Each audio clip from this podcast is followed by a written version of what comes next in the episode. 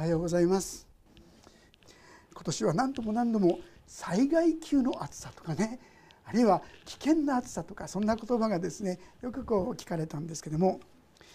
実はこういう今の状況も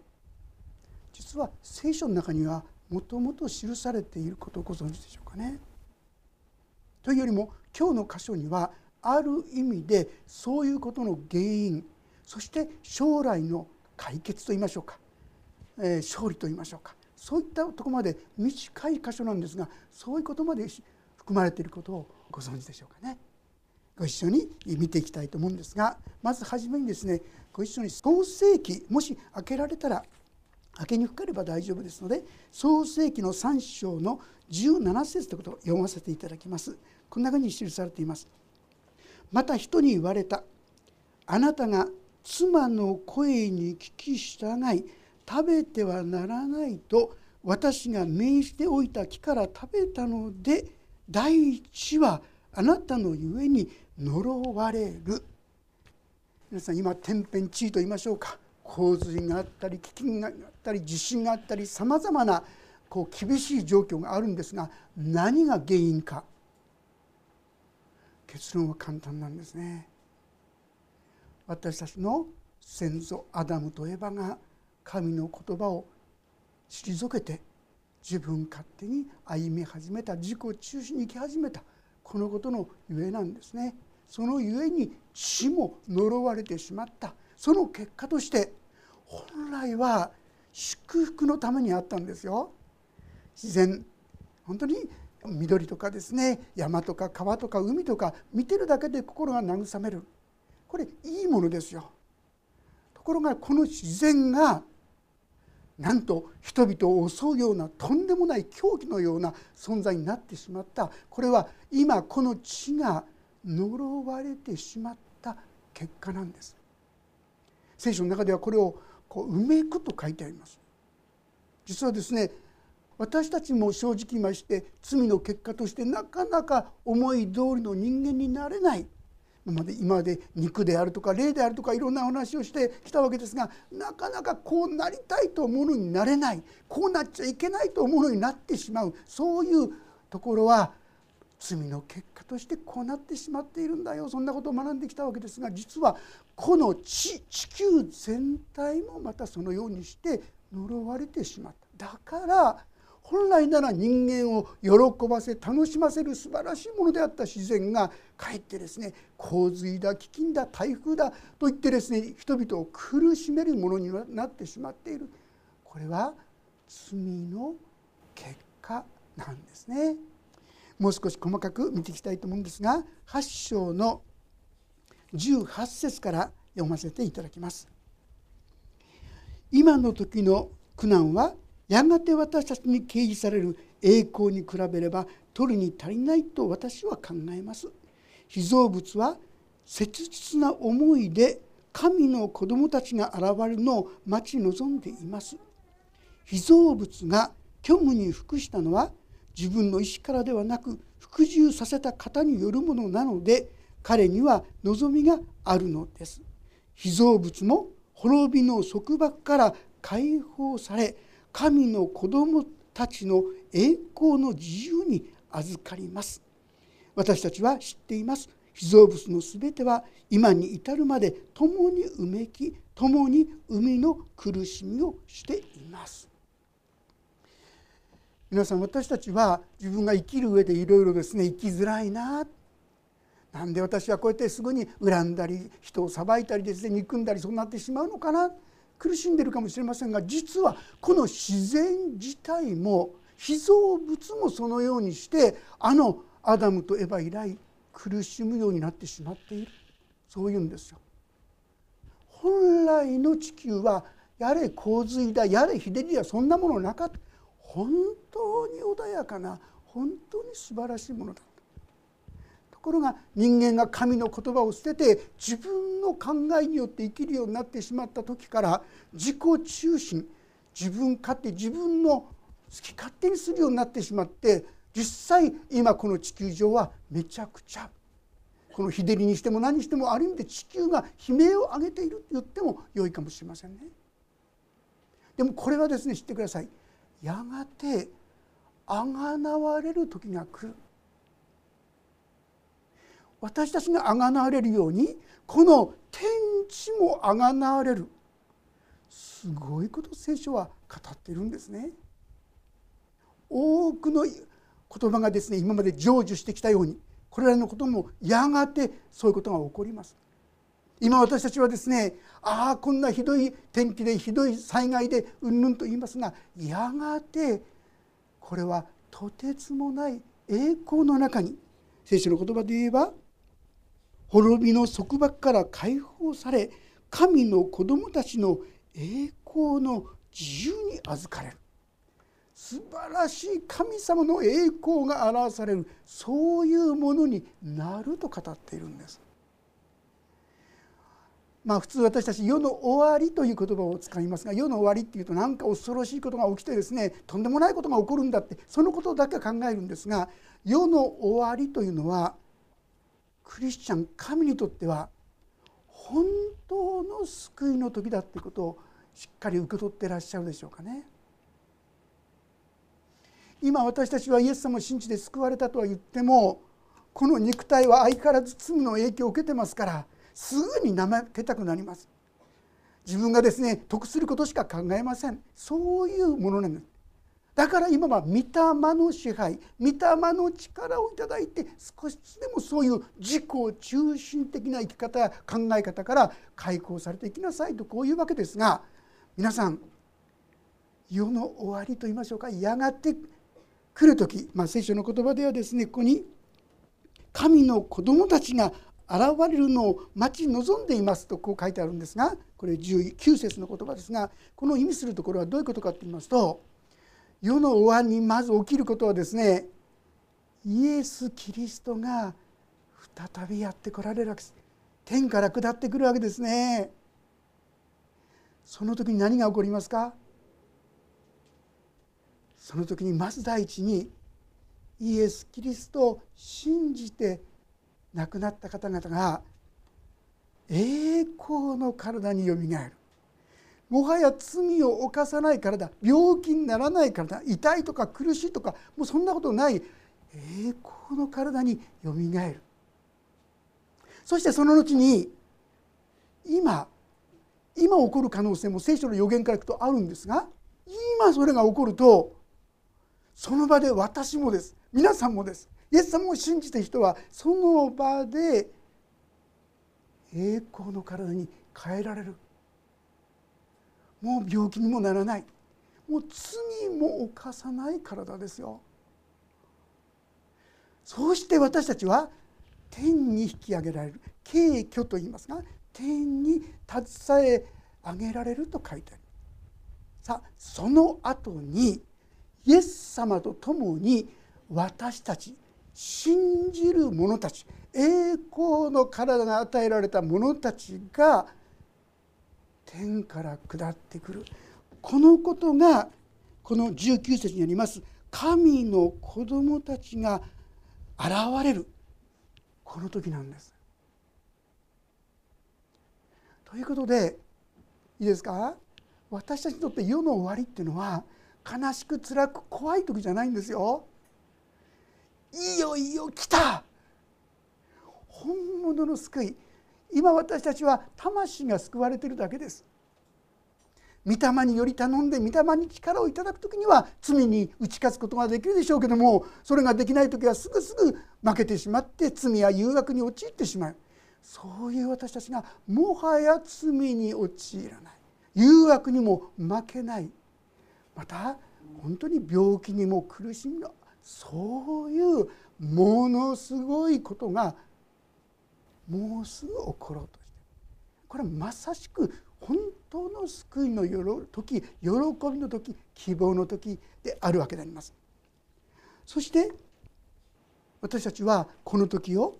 待ち望んでいますとありますがですから私たちはその日を恐れるんじゃなくてねああその日がもうすぐ来るんだこのことを本当の希望本当の喜びとする必要がありますよということなんですね。もうちょっと細かく見ていきたいと思いますが20節でこう記されています。被造物が虚無に服したのはこの被造物っていうのは私たち人間も含まれるかもしれませんが特にそれ以外のことを焦点を当てていると思いますね自然とかですねこの地球そのものこれが虚無に服したのはってこう書いてあるんですがこの虚無っていうのはどういう言葉かって言いますとねえマタイユテースというもともとの言葉ではそういう言葉なんですが意味するところは本来の目的を果たすことができなくなってしまう。もはやですね実を結ぶことができなくなってしまっている。このことをマタイを呈す虚無に服したっていうんですよ。これ私たちもそうでしょ？本来なら私たちは隣人を本当に愛して愛し合って素晴らしいものを作るはずなのにお互いの中にいがみ合ったり妬み合ったり憎み合ったり。本来の人間としての在り方ができないんですよ。あなた方が互いに愛し合うことって言ってるのにできなくなってしまっている。マタイオテースなんですよ。虚無の中に私たちが置かれてしまっている。同じように自然もまた被造物もそうなってしまっている。本来なら人間を楽しませ喜ばされるためにあるあるですね。海やですねこの水や山や川がなんと人々の命を殺めるようなあるいはあの大きなですねあの津波とかですねとんでもない人間を殺めるような狂気とそういうふうになってしまっている本来の目的本来の果たすべき使命を果たすことができないものに現在なってしまっている。分かりますか？血は呪われてしまっている。これが現在の状況だってことなんです。私たちはある意味でその呪われた中にいるわけです。じゃあもうしょうがないのか？いやそうじゃない。今今日ここに記されてありました通りに滅びの束縛から解放され神の子供たちの栄光の自由に預かります。まず初めにはですね神の子供たちの栄光の自由って書いてありますよ皆さん。まず私たちがイエス・キリストを信じる者がこの神の栄光の自由をいただくことができるってことです。先ほど言いましたね。イエス様が再び来る時にあなたの体は姿変わりするんです。あの変貌山でですねイエス様の姿が姿変わりしてもうまばゆいばかりの光を輝かせたように私たちもまたそのような栄光の輝きの中に入れられるんですよ皆さん。信じられますか？これがここで言ってる意味なんですよ皆さん。あなたがそのとんでもない栄光の中に今入ろうとしていく。招かれているでも今私は苦しんでるんですけどね。そんな立派な姿とはとても言えないような生き方しかできないんですけどねって。それがここで書いてあるうめきなんですよ皆さん。私たちうめいてるんですよ。そうですよね。もうちょっとマシな人間になりたいと思って聖書を読んだんだけどちっとも分かんないし祈ってもですねなんかちっとも変わっていかないし。書いてやればやるほど人にですね意地悪なことを言ったりやったりしてしまったり自分の心がなんて醜いんだろうかとそんなことを感じるばかりです。いいんです。それがうめきなんです。それはですねやがてやってくるその栄光の自由の中に私たちが招き入れられる前兆なんですよ。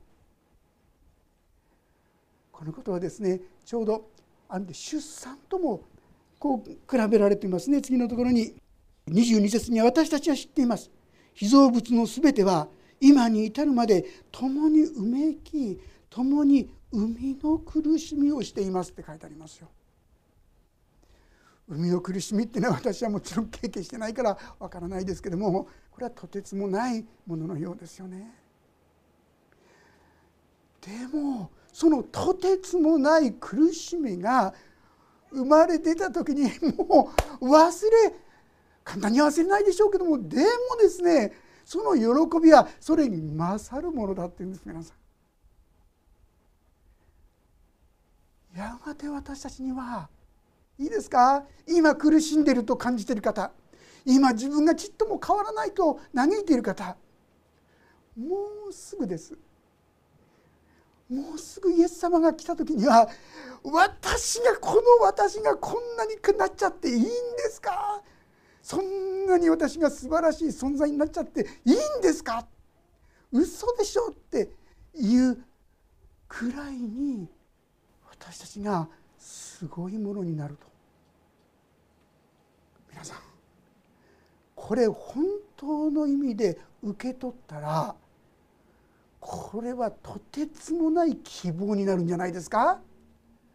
やがて自分はそうなるんだと思ったらちょっとぐらい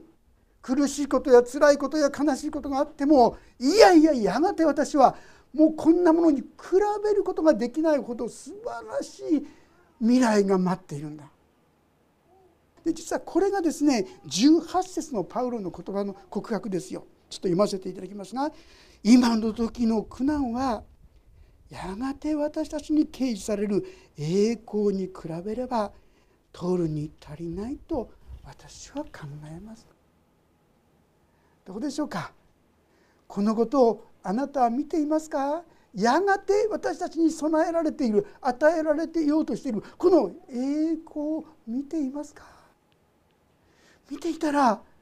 いやいやこれぐらいまだまだなんて言ってですねそれを乗り越えていくことができるんじゃないでしょうか。でもねいやそうは簡単に言えませんよってね 私は言いたくなること。パウロ先生はもしかしたらそんなに苦しいことをねみんなから先生先生なんて言われていい目を受けてねそういうとこ味わってないからじゃないですか。ちょっと見てみましょう。コリントの12章がローマの次はコリント第1次はコリントの第2その第2コリントの11章というところをちょっと読ませていただきます。11章の23節。ちょっとお読みいたします。23節からお読みします。ページが申し上げられた370ページになりますね。23節11章23節お読みします。彼らはキリストのしもべですか？私は狂気したように言いますが私は彼ら以上にそうです。老苦したことはずっと多く牢に入れられたこともずっと多く鞭打たれたことははるかに多く死に直面したこともたびたびありました。ユダヤ人から40に1つ足りない鞭を受けたことが5度。ローマ人に鞭で打たれたことが3度。石で打たれたことが1度難戦したことが3度一昼夜海上を漂ったこともあります。何度も旅をし川の難盗賊の難同胞から受ける難違法人から受ける難町での難荒野での難海上の難偽兄弟による難に遭い老死苦しみたびたび眠らずに過ごし上乾きしばしば食べ物もなく寒さの中に裸でいたこともありました。他にもいろいろなことがありますがさらに日々に重荷となっている全ての教会への心遣いがあります。誰かが弱くなっている時に私は弱くならないでしょうか。誰かがつまずいていて私は心が激しく痛まないでしょうか。もし誇る必要があるのなら私は自分の弱さのことを誇ります。いかがでしょう皆さん。このパウロがあんまり苦しみを知らない人なんでしょうか？いやこれほどの苦しみを通る人はそんなにはいないんじゃないでしょうか？そのパウロが何て言ってるかって言いますと今の時の苦しみはやがて私たちに掲示される栄光に比べれば取るに足りないと考えるパウロが何でこんなふうに思えたのかそれははっきりと将来やがて自分が受ける自分に与えられるこの栄光というものをはっきりと受け取っていたからですよね。ですから私たちがいろんな困難や苦しみの中でそれを乗り越えていくことができる秘訣。それはやがて私たちに与えられようとしているこの栄光をしっかりと見ること。そのことを理解しそれを受け取ること。そうする時に私たちもさまざまな苦しみや困難の中でもそれを本当に平安の中で乗り越えていくことができる。そんな人になることができるとこう教えてくださっているのであります。そしてさらに23節ではこう言っています。それだけでなく御霊の初法をいただいている私たち自身も子にしていただくことすなわち私たちの体があがなわれることを待ち望みながら心の中でうめいています。もう何度もお話してきましたようにイエス・キリストを信じる者は神の精霊をいただくことができる。罪が許されるのでその人の中に聖なる神の霊が住むことができる。そうして私たちを内側から作り変えるってくださる。さあこの精霊が与えられた別な言い方をすると今まで何度もお話しましたがもし皆さんがイエス・キリストを自分の罪からの救い主人生の主と信じられるならそう信じるそう告白できるのは精霊が皆さんのうちに来てくださるからなんですがそうするならばそれはですね何かって言いますと初歩だっていうんです。御霊の初歩をいただいている私たち自身初歩っていうのはこれ初めですよ。収穫の初めですよ。後からもっともっとですね実がたくさんできるんです。それが何かって言いますと私たちが本当に栄光の自由の中に生かされるもの。罪から本当に解放されてそういう世界がおとぎ話じゃなくて本当に待っている。このことを指しているわけであります。すなわち私たちの体があがなわれることを待ち望みながら心の中でうめうめいています。やがて私には栄光の体が与えられるんだやがて私も本当に罪を犯さない本当に愛の人に変わることができるんだ忍耐の人に変わることができるんだ。謙遜な人になることができるんだ。栄光の姿になることができるんだ。でも今はっていうと皆さんうめいているんです。これ事実でしょ？私たちも皆さんうめいているんです。それでいいんです。うめいてる時どうしたらいいんですか？ああまたやりました。また恨みました。また憎みました。ごめんなさい。でもこんな私のためにイエス様十字架で許してくださって感謝します。そしてこんな私をまた御霊に満たしてくださることを感謝します。もう皆さんに今までお話してきたことをなさり続けていくといつの間にか心がまた回復していきますし元気になってそして良くなっていきます。でもこのうめき自体この戦いはですねこれからも続くでしょう。でもそれはどこまで行っても変わらないんじゃないんです。皆さんこの暑さの中で時々思いませんでした？いつまでこの暑さ続くのかなかな。もう9月になってもですねこういう暑さ取れないんじゃないかなと思った方。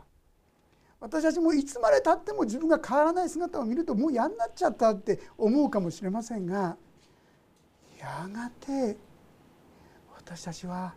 変わるんです。いつですか？それはイエス様が再びこの地上に来られる時再臨の時ですが地上にあっては私たちがその度ごとに御霊に委ねる。御霊に明け渡していくとあれ？確かに前とは違ってきてるぞ。このこともまた地上で私たちは今体験することができますがこれは始まりです。いいですか？皆さん。始まりですよ。後の日にはもう決して罪を犯さない。そういうものにまでなれる。そんなこと言っちゃっていいのかなと思うほどのもうびっくりするような約束の言葉でも今まで他の全ての御言葉が全部その通りになってきたようにこのこともまたあなたのうちにしかり本当だってこうなっていくことでしょう。それまで私たちは相変わらずうめいているんです。でもうめいきつつもあんまりがっかりしすぎないでやがてやがてはここにいつも目を向け向け続けていただきたいと思います。そのことが24節。私たちはこの望みとともに救われたのです。私たちですね望みがあるなら希望があるなら結構いろいろあっても前に進んでいくことできるんですね。危機の体験の中でですね生き延びる人はどういう人かって言いますとねこういわゆる鍛錬した人訓練した人とかじゃないそうですよ。そういう人を調べていくとね何らかの希望を持ってる人。例えば孫にどうしても会いたいんだとかね。これからこうした何かの願いや希望を強く持っている人は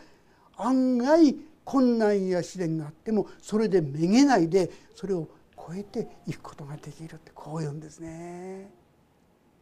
私たちはああ自分はうめくちっとも変わっていないよなとかね。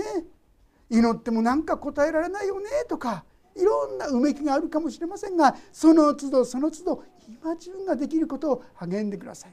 気が付くと山を登ってるようにあれ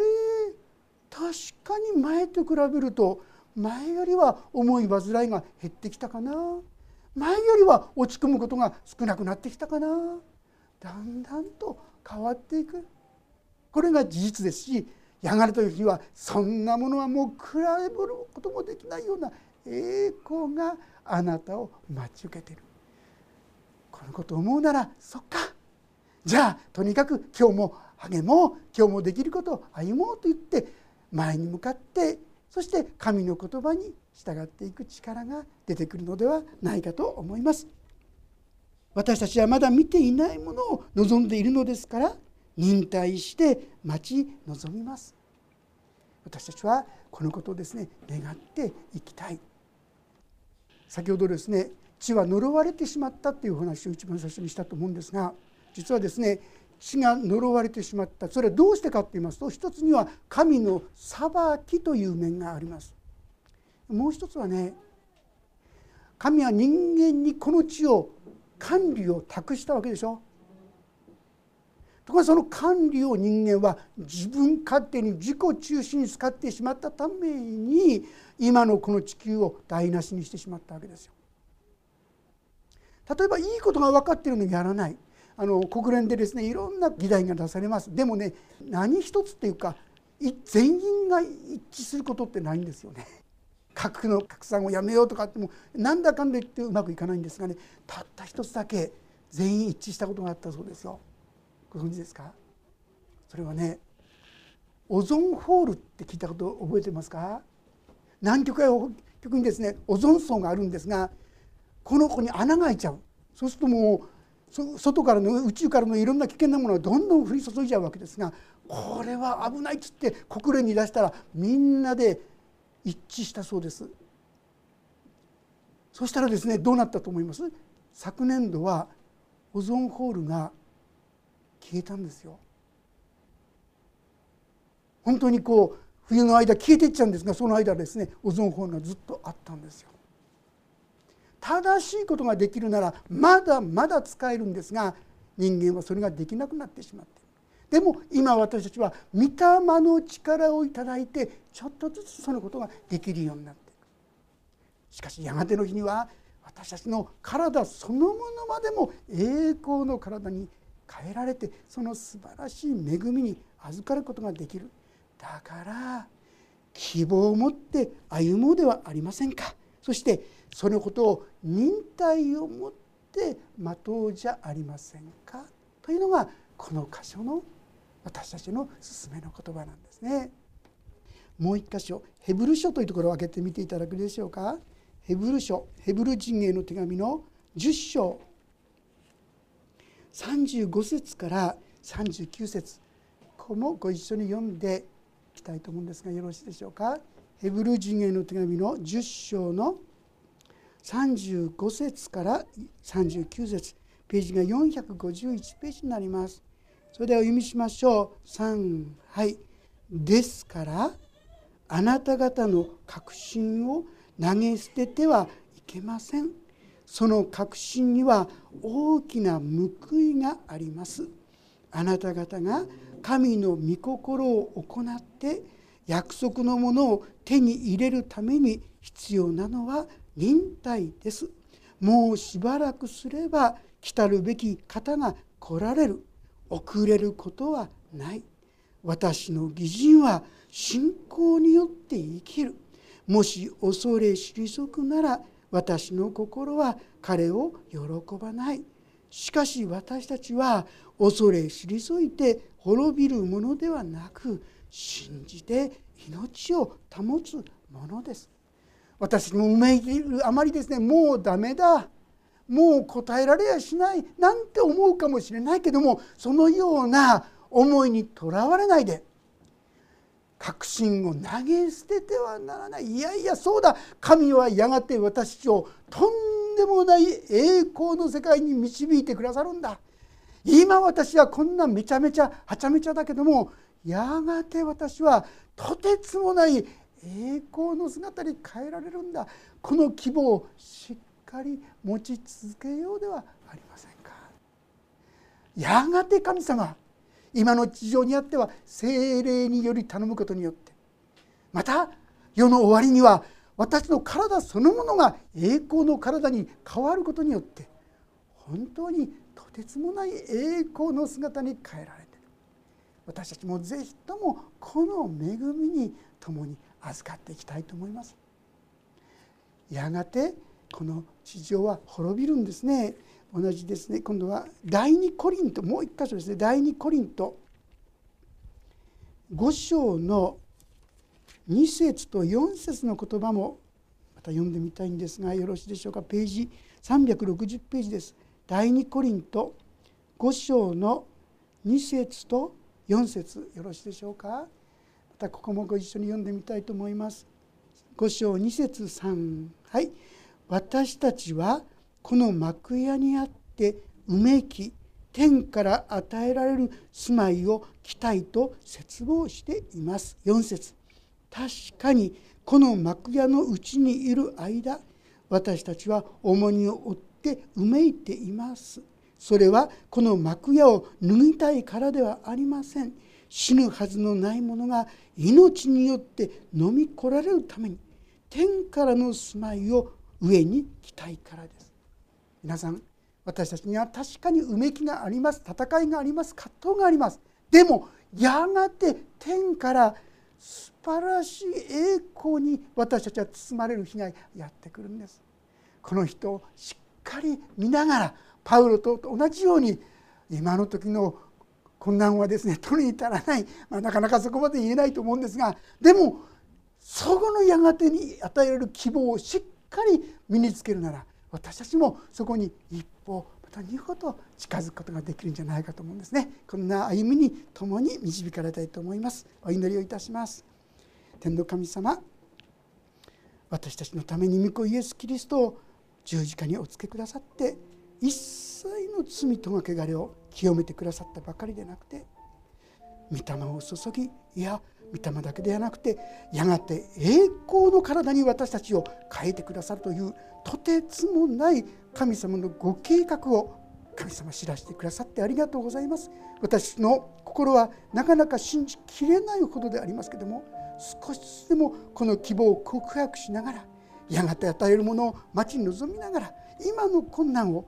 主の御霊によって乗り越えさせていただくことができるように助けてください。そしてお一人一人がどんな中でも注がれているこの希望に愛に目を向け続けていくことができそして困難試練を乗り越えることができるように導いてください。祝福がお一人一人のうちに豊かに豊かに注がれますように。主イエスキリストの皆によって祈ります。アーメン。もうしばらくそれぞれに応答の祈りをお捧げいただければと思います。